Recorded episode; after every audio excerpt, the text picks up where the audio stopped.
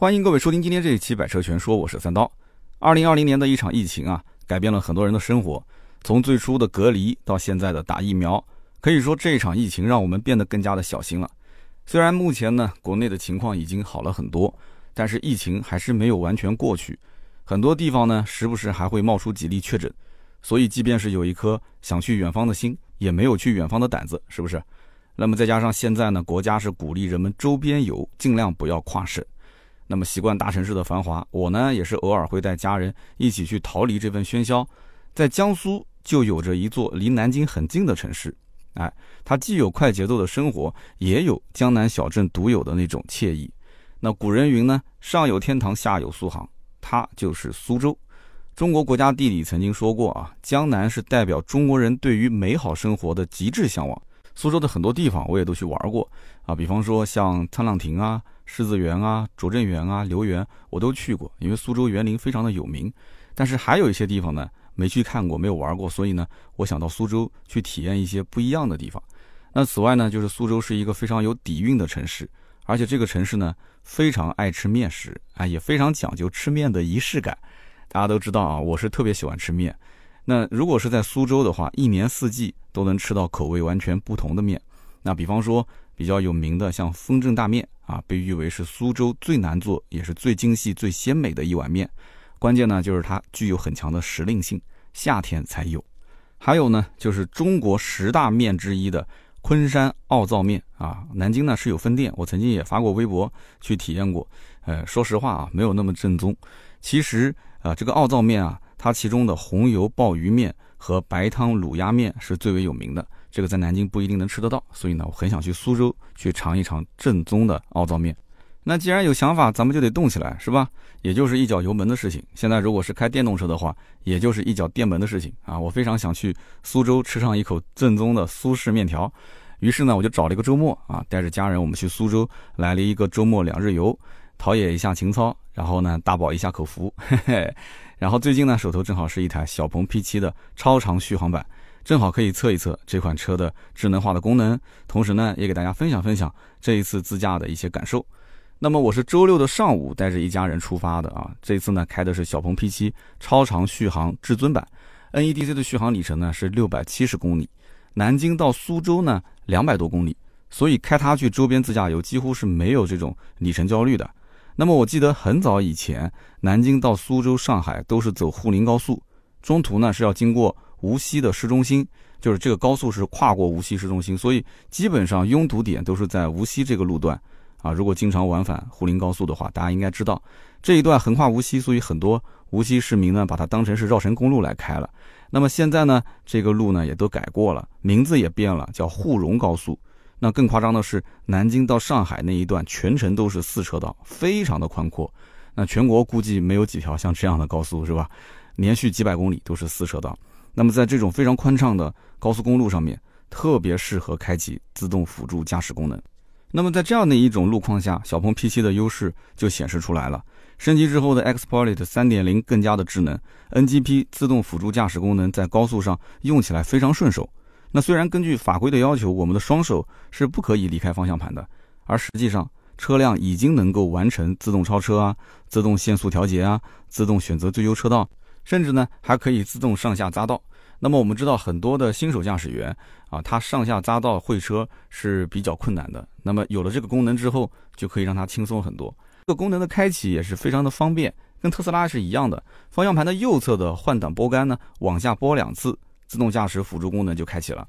我在测试小鹏 P7 这个车辆的时候，我曾经突发奇想啊，有一次我拍视频，我说如果说这个功能开启之后，我一直始终不去握方向盘，那结果会怎样？啊，于是我就找了一个非常空旷的道路啊，在保证安全的情况下做了一个测试。车辆呢一开始是提醒我要手握方向盘，那我不去理会它。结果呢，车辆先是声音提醒，然后提示音是越来越大，接着呢，安全带开始震动。那么在一系列的提醒我都不去理会的前提条件下，最后自动驾驶辅助系统就退出了。那么之后呢，我在行驶过程中再想激活自动驾驶辅助，这个功能就无法激活了。那这是为什么呢？其实啊，这是对于驾驶者的一个保护功能。因为你想一想，在这种反复提醒你都不扶方向盘的情况下，啊，你不能完全依赖于它的自动驾驶辅助功能。那么它强制退出，其实是对你的一个风险的预判。车辆会判定你驾驶者是存在一定风险性的，你不能一直依靠这个自动驾驶辅助功能，让它来给你进行驾驶操作车辆。车辆呢，其实它是锁定了一段时间，不允许你再使用驾驶辅助系统啊，你要人为的去介入，直到最后呢恢复正常的驾驶状态之后，你才可以重新激活它。那么在节目当中，我也是提醒啊，各位小鹏的车主或者说是准车主，驾驶辅助系统呢确实非常好用，但是呢一定得手握方向盘啊！我已经帮你们试过了，如果不握会是什么样的一个后果？小鹏 P7 这款车啊，它的驾驶辅助系统之所以这么好用，跟它的硬件预埋其实有很大的关系。小鹏 P7 呢，全车有十二个超声波传感器，有五个高精度的毫米波雷达，有十三个自动驾驶摄像头，包括前置四个摄像头。一个三目摄像头模块和一个前置安全辅助摄像头，还有五个增强感知摄像头，左右两侧各两个，后面有一个，还有就是四个环视摄像头，一共是十三个，非常的夸张啊，就埋了这么多的摄像头。那么它一个车内的摄像头呢，它是实现摄像头跟雷达双重三百六十度感知，那么同时匹配高精度的地图和定位的支持，它才能实现 NGP 的功能。所以说，小鹏 P7 这款车，其实在硬件预埋方面啊，还是比较超前的。那么除此之外，我想让车辆更加的智能、更加的听话，其实还需要一个宝贝来辅助一下，那就是有一套高精度的地图。那么这是小鹏跟高德一起来研发的，可以实现厘米级的精准度啊！大家都知道，我们普通的手机地图是达不到这样的一个精准度的。这个导航呢，它比我们平时常见的像手机导航啊，还有就是车载的一些普通的导航要好用很多。更关键的一点就是，它可以通过智能语音系统小 P 就能语音设置导航的终点，也可以通过语音啊去切换目的地啊。比方说，我中途想去一下服务区，我就可以跟他说一声：“你好，小 P，我想去啊某某服务区。”这就可以实现了。那么高速驾驶其实非常的安全和省心，既可以保障双手不离开方向盘，也能够保证双眼视线不离开正前方。那么在跑高速的过程当中呢，驾驶辅助的介入。让我们驾驶者其实开起车来非常的轻松，这个时候我们就好像感觉缺了点什么，哎，没错，就是一套好的娱乐系统。小鹏 P7 的智能音乐座舱呢，我是强烈建议选装的。那我曾经在视频里面也这么说啊，这应该是最能提升幸福感的一个装备。十八个喇叭的丹拿音响啊，功率是六百瓦，真的是很好的诠释了什么叫高音甜、中音准、低音沉。跑长途的时候，哎，自动驾驶辅助系统再加上这一套音响，真的是绝配。并且呢，选装了这个智能座舱之后，小鹏 P7 的导航声音会从驾驶员座椅上方的两侧的音箱里面发出。这个时候呢，你会发现啊，这个声音是围着你的脑瓜子转，完全不影响全车的音乐播放。如果你没有选装这套配置的话，那么你放音乐的时候，可能放的好好的，正要听到音乐的高潮的时候。突然，这个车机里面就来了一句：“前方有测速，您已超速驾驶，请放慢车速。”这个时候，你的小嗓门是不是就泄气了啊？所以感官的体验可能就不会那么的爽。所以这个啊，音乐座舱或者叫智能驾驶座舱，我是强烈建议选装的。那么下面呢，我就聊一聊这一次的苏州之行啊，你也可以理解为是美食之行啊，或者说吃货之行。虽然南京的好吃的面条馆子也挺多的，但大多数呢都是一些苍蝇馆子。啊，烟火气十足，少了一点仪式感。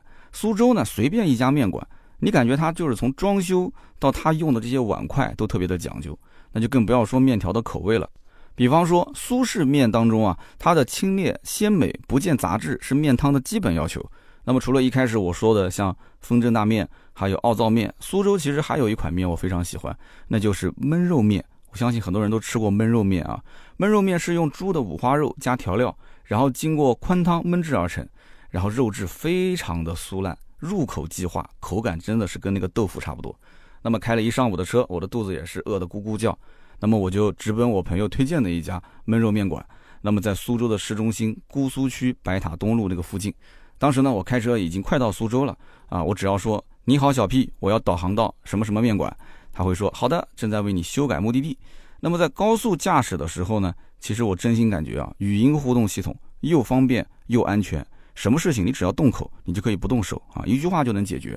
那么回想起一开始小鹏 P7 刚上市的时候，还是有很多人在吐槽的，说小鹏 P7 取消了那么多的实体按键，用起来很不习惯。其实我当时也吐槽过，但是现在看来，其实取消实体按键真的是明智之举，这才是未来的一个大趋势啊！我们要培养一个用车的习惯。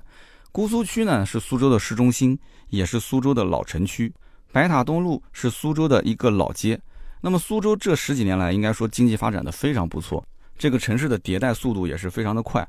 但是呢，白塔东路一直还是那个白塔东路，依然是苏州老百姓日常生活的一个缩影。这条街有着很长远的历史，街边呢依然还保留着窄巷小弄和白墙黛瓦，江南小镇的这样的一种韵味由此而生。现在白塔东路还在保留原始韵味的基础上，增加了很多很多有创意的复古店啊，咖啡小店啊，有书店啊，有茶社啊，酒吧等等，所以进一步拉近了它跟现在这个时代的距离。所以你吃完一碗酥嫩的焖肉面之后，哎，走在这个街道上，就有一种回到过去的错觉。那么就在这个时候呢，哎，在路上散步，我们就听到了一曲经典的《莺莺操琴》从远处飘来。转轴拨弦三两声，未成曲调先有情。这可能是对他最贴切的比喻。那么曲声是从一家这个评弹馆子里面飘出来的。那么说起苏州的曲艺这个戏剧的形式，那就不得不提苏州评弹，是吧？大家都很了解，苏州评弹历史非常悠久，早在清朝的乾隆时期就已经是被老百姓广为流传了。两千零六年的时候呢，苏州评弹是被收入国家级非物质文化遗产项目名录。那么我们来到这个馆的门口啊。就看见两位专业的艺术家声情并茂的演奏着，上手持三弦，啊，下手呢抱琵琶，自弹自唱。那虽然说我不会弹琵琶，但是我会弹吉他。这个我在旁边津津有味的听啊，一曲听完，我也是心痒痒的，想赶紧回家去抱起我的吉他来上一首啊，一三二三五三二三是吧？这一次呢，应该说非常的尽兴啊，酒足饭饱，听了评弹，我们接着继续出发，前往不远处的寒山寺。那么在老街周围驾驶其实非常考验车技，因为白塔东路如果是去过的话，大家都知道它的道路非常的狭窄，那时不时会有单行线。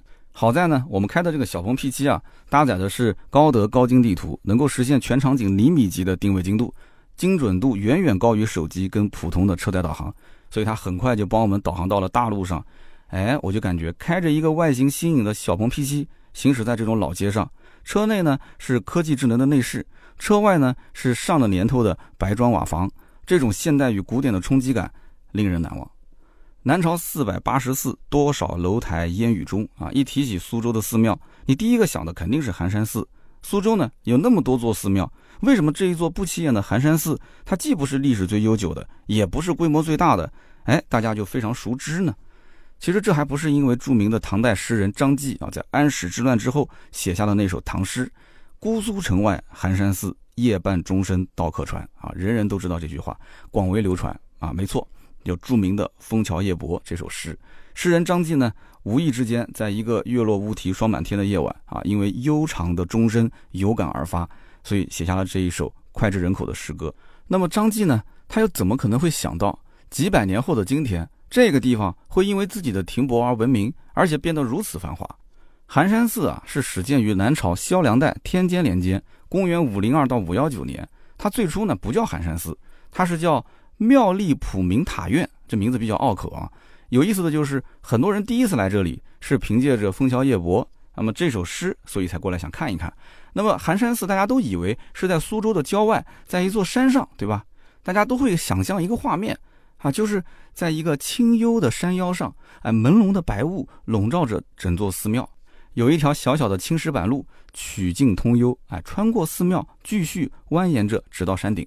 远处悠远的钟声划过天际，回荡在山谷里，哎，都是这样的一幅画面，是不是这样？但其实不是的啊。寒山寺就在苏州的市中心，旁边就是大马路。之所以后来要改名叫寒山寺，就是因为唐朝时期这里面住过一位非常有名的僧人，他的名字叫寒山，哎，所以改名叫寒山寺。如果当初那个有名的僧人叫做三刀，那这里可能就叫三刀寺。哎，我觉得这名字挺好，好像还是寒山寺更有意境啊。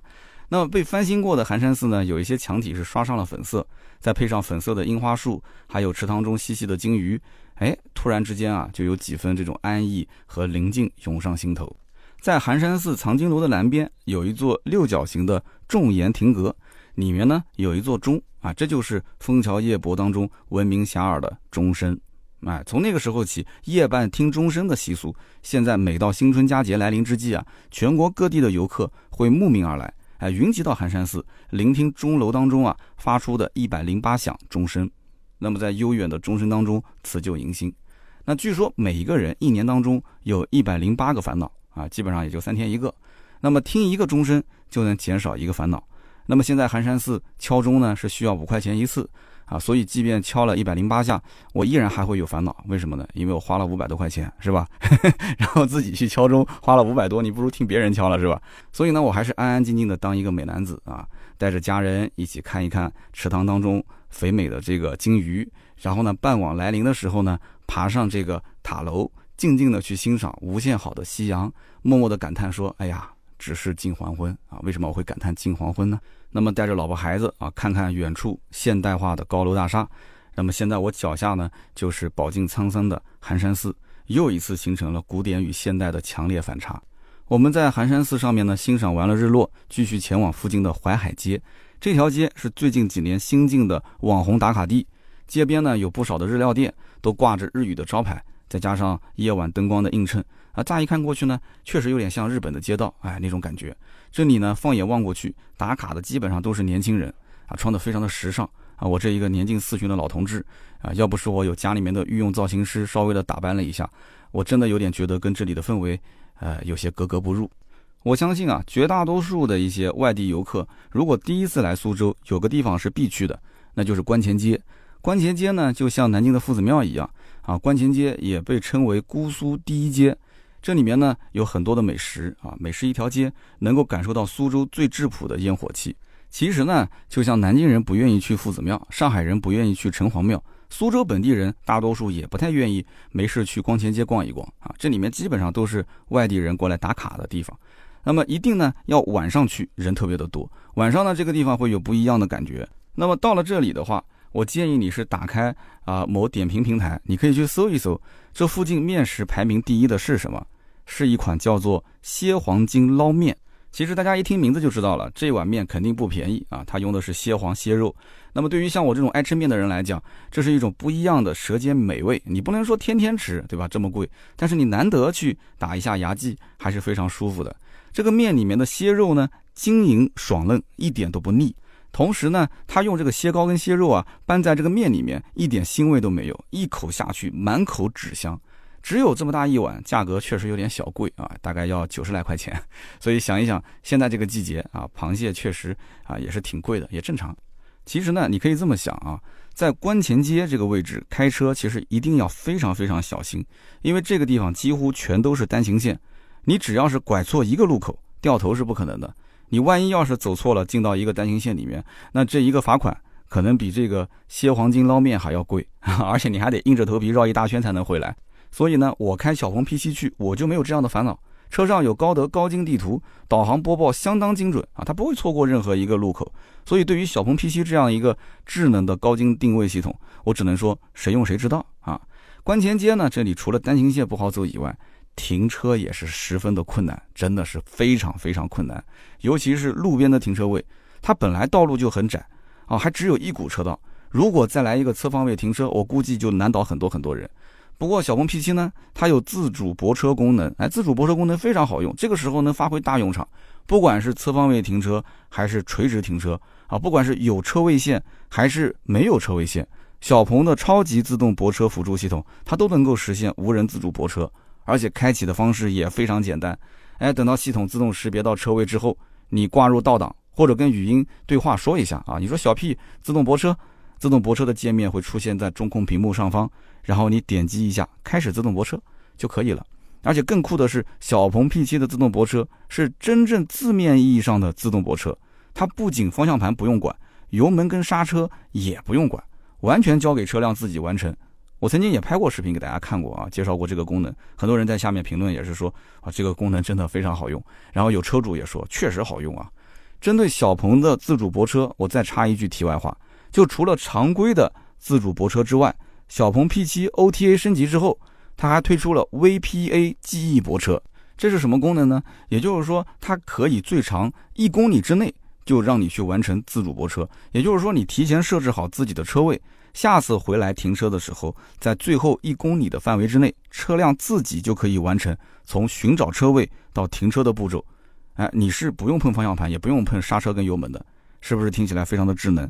类似的视频我曾经也拍摄过啊，发布在网上，所以感兴趣的朋友可以去看一看我们的视频账号啊。那么这个功能非常适合什么呢？就是那些有固定停车位的车主，无论是在家还是在公司的停车场，这最后一公里可以完全交给车辆自己来操作。那么你在车子里面呢？啊，比方说在公司楼下用钉钉打个卡啊，或者是女生的话，提前在车子里面整理整理妆容，哎，早上的时候时间是非常宝贵的，对不对？那么超长续航的小鹏 P7，即使是经过一天的奔波下来，它的续航里程还剩不少。如果我还有精力继续玩的话，这个里程也是绝对够用的。可惜这个我年纪大了啊，天色已晚，我实在是折腾不起。当天晚上住宿的酒店呢，我特意找了一家有小鹏汽车超级充电站的一家酒店，充一个晚上电量全满，明天又是精神小伙啊！更关键的就是大家都知道我是金牛刀，我喜欢薅羊毛，这个小鹏的超充桩啊，它是免费的啊！我不知道是不是薅了小鹏的羊毛，或者说是薅了酒店的羊毛，反正就是有一种占了便宜的爽快感啊，非常爽啊，觉都可以睡得好。那么第二天呢，我们就打卡了苏州的金鸡湖啊，没错，苏州除了有太湖，还有一个金鸡湖。那么说起这个湖呢，它为什么叫金鸡湖？你不觉得很奇怪吗？难道这个湖上面有一只金色的鸡？其实坊间对于金鸡湖有两种说法。第一种说法呢，也是被人广为流传的啊，说在春秋时期，勾践向吴王夫差进贡了一位绝世美人，这个美人呢，就是大名鼎鼎的西施。吴王夫差有这么一个大美女，天天陪着，那他当然天天就是游山玩水，也不去理会那些正事了，那更不会去照顾自己的亲生女儿琼姬。而他的女儿琼姬呢，慢慢的就发现这个西施好像不太正常，她很有可能就是勾践有意派过来的，啊，想要去可能害自己的父亲，所以他好几次提醒父亲一定要注意这个西施。但是呢，他的父亲已经是中了迷魂汤了，是吧？他爸吴王夫差不仅没有听自己的女儿，反而是听了西施的话。他让自己的女儿去苏州的城东一个不知名的大湖当中的一个荒岛上去面湖思过。哎，所以历史总是惊人的相似啊！这个情景直到今天还在世界各地发生啊。那么后来呢？当越国的军队兵临姑苏城下的时候，为了保命啊，夫差呢就准备把女儿作为礼物送给勾践去请罪啊，想求和。然后琼姬呢听到这个消息之后痛不欲生啊。随后就跳湖自尽。那么传说人们为了纪念琼姬，便把这个湖叫做琼姬湖。那有人说琼姬湖跟金鸡湖这个读音也不一样啊，那是因为你说的是普通话，在吴语当中，琼姬和金鸡的读音是非常相近的，所以琼姬湖就被逐渐啊流传成了金鸡湖。这是第一种说法。第二种说法呢，就更加的科幻了。传说很久很久以前，有一艘装满稻谷的小船在金鸡湖上行驶。哎，忽然呢，有一只全身闪光的金鸡从天而降，降落在了这只船上。摇橹的渔夫呢，从来没有见过如此硕大而耀眼的公鸡，顿时惊恐万分啊，不知所措。那么，只见这个金鸡跳到了稻谷堆上，开始啄食船上的稻米。渔夫当时就猜测，可能这个金鸡啊，非常的饥饿，于是就好心的捧起了大米去喂这只金鸡。那么金鸡吃饱之后呢，张开翅膀飞向了高空啊，在飞离小船之际，金鸡撒下了漫天的种子，瞬间金鸡湖当中就长出了一种姑苏人从来没有见过的植物，叫做芡实啊。这个芡实老百姓啊常称之为鸡头米啊。我一说鸡头米，很多人应该就听过了。那么再后来呢，人们为了感谢金鸡送芡实啊，将金鸡飞临之湖称之为金鸡湖，所以。你们是更愿意相信第一种说法呢，还是第二种说法？欢迎在我们的评论区留言，我们可以一起来讨论一下哦。如果大家来苏州的话，金鸡湖是非常值得一去的，有大桥瀑布，有音乐喷泉，湖边一排一排的当代的建筑当中，最著名也是最特别的，肯定属于苏州地标东方之门。那么当地人管它呢叫做大裤衩。可能大家想不到，昨天呢，我逛了一天的这个古香古色的老建筑，这个大裤衩就在这些老建筑十公里左右啊，在这个位置靠得非常的近。如果呢，大家想要去金鸡湖，我觉得还是傍晚的时候比较合适。傍晚的时候呢，你看金鸡湖的日落，在等夜幕慢慢的降临之后，大裤衩和周边的几座建筑物才会显现出跟白天不一样的景色。五颜六色的霓虹灯倒映在湖面上，一副灯火阑珊。这样的一个美景非常好看。这个时候呢，哎，外形动感前卫的小鹏 P7 和白墙黛瓦形成了鲜明的对比。那么今天在大裤衩之下，小鹏 P7 就显得更加的协调啊，尤其是夜晚，东方之门上的霓虹灯再配合小鹏 P7 上的灯光舞，还有车内的氛围灯，真的没有比这个还要潮流的结合了。所以呢，这两天啊，苏州之旅对于放松来讲，应该说远远不够啊，时间太短，但是足够让我在平日里面啊，重复工作当中开个小差。那么我身边这一台超长续航的小鹏 P7 呢，也是正好满足了我周边游的所有需求，同时呢，也能在旅途当中带来很多不一样的体验。其实，在当今这个社会上，绝大部分的消费者或多或少都是受到周围环境的影响。不过呢，还是有一些人对于车的观念停留在五年甚至十年前，甚至更久。大家就觉得说好开、省心、耐用就可以了，但是时代已经变了。现在新车，尤其是新能源车啊，它已经不再满足于好开、省心、耐用这几个最基本的条件，而是朝着智能、网联、潮流化不断的探索。它越来越不像是个交通工具，它更像是一个移动客厅。哎，就像我试驾的小鹏 P7，它科幻的外形、强大的 NGP 自动驾驶辅助，以及手机的远程 APP 控制，还有它的智能语音互动系统等等。都表现出了强大的能力以及他的决心。虽然说在电动车领域，像特斯拉这样依然是领头羊一般的存在，但是很多人在不知道如何选择电动车的时候，他可能觉得选个特斯拉应该是不会错，是吧？但是我们回头看一看中国品牌新能源车，无论是性能还是品质，都在不断的提升，那很多方面都是超越了特斯拉。小鹏 P7 从一开始饱受质疑，到现在凭实力赢得了很多的粉丝。在很多的城市里面，小鹏已经是街车，能见度非常的高。这也表明了什么？像小鹏这一类的中国车企当中的后起之秀，正在逐步的打开市场的大门。小鹏在我的眼里，其实一直是很接地气的。那么，如果今后中国新能源车企只能活下两三家的话，我相信小鹏应该是其中之一。好的，那么以上呢就是今天这期节目所有的内容，感谢大家的收听和陪伴。那么有关苏州的自驾游或者是小鹏 P7 的问题，大家都可以在留言区讨论。留言评论呢，也是对我节目最大的支持。我们也会在每期节目的评论区当中啊，抽取我们的中奖听友。那这一期比较特别啊，我们呢抽取十位，赠送我们百车全说定制的 T 恤衫一件。那么也是欢迎大家踊跃的留言，希望大家好运。那么咱们下期节目接着聊，拜拜。